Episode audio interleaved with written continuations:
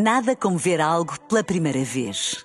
Porque às vezes, quando vemos e revemos, esquecemos-nos de como é bom descobrir o que é novo. Agora imagine que viu o mundo sempre como se fosse a primeira vez. Zais. Veja como se fosse a primeira vez. Café da manhã. Informação privilegiada no Qatar amanhã. Ou se é. Olha, foi notícia recentemente, a produção de petróleo na África subsaariana caiu 3,7% este ano. Para comentar este facto tão relevante e com tantas implicações práticas na vida dos portugueses, eh, do, do português comum, temos em estúdio o professor Edilberto Geraldes. Ele é um renomado uh, africanólogo, especialista em africanologia e africanices variadas. Uh, bom dia, doutor. Uh, bom dia, bom dia, bom dia, bom dia, bom dia. Bom dia, bom dia. Doutor Edilberto Geraldes, por favor, explique-nos tudo. Uh, ora bem, no início, uh, no início, uh, portanto, havia apenas a, a Pangeia, o chamado continente Zorro. é? Assim, Continente que- Zorro. Continente Zorro, assim, um grande continente zorrão, assim.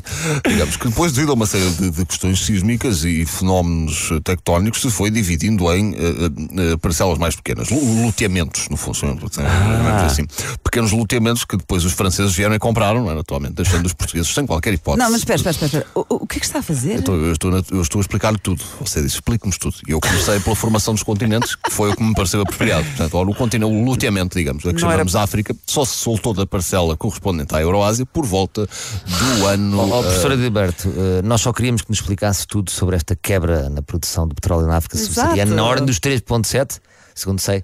É, é que isto interessa-nos, percebe? Isto é- é- são as coisas que nos interessam E que interessam aos portugueses, não É é? verdade, acho que interessa aos portugueses todos e, aliás, os portugueses estão, estão preocupados. Quer dizer, eu não estou, que eu tenho os códigos de acesso às contas da minha família e aquilo está carregadinho.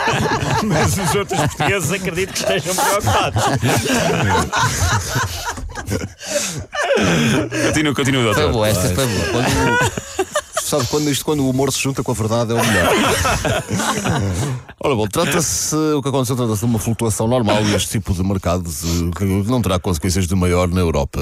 Agora é, terá consequências no próprio continente africano. É? Atrevo-me a dizer que os povos da África subsaariana vão ter de se mentalizar hum, que o tempo das vaquinhas gordas acabou. Não é? Esta tremenda e absoluta prosperidade que caracterizou o continente africano nos últimos séculos e que se reflete, aliás, na extravagância material das suas populações, veja-se as camisas dos vendedores ambulantes que vêm para Carcavelos. Quer dizer, aquilo é, é a moralzinha do petróleo a falar. não é? Quem é que tu pensas que és para andar aí de verde no inverno? Percebem? Eu quero ver quando esses poços secarem, vais ter de ir à Springfield como toda a gente. Não é, Mamadou?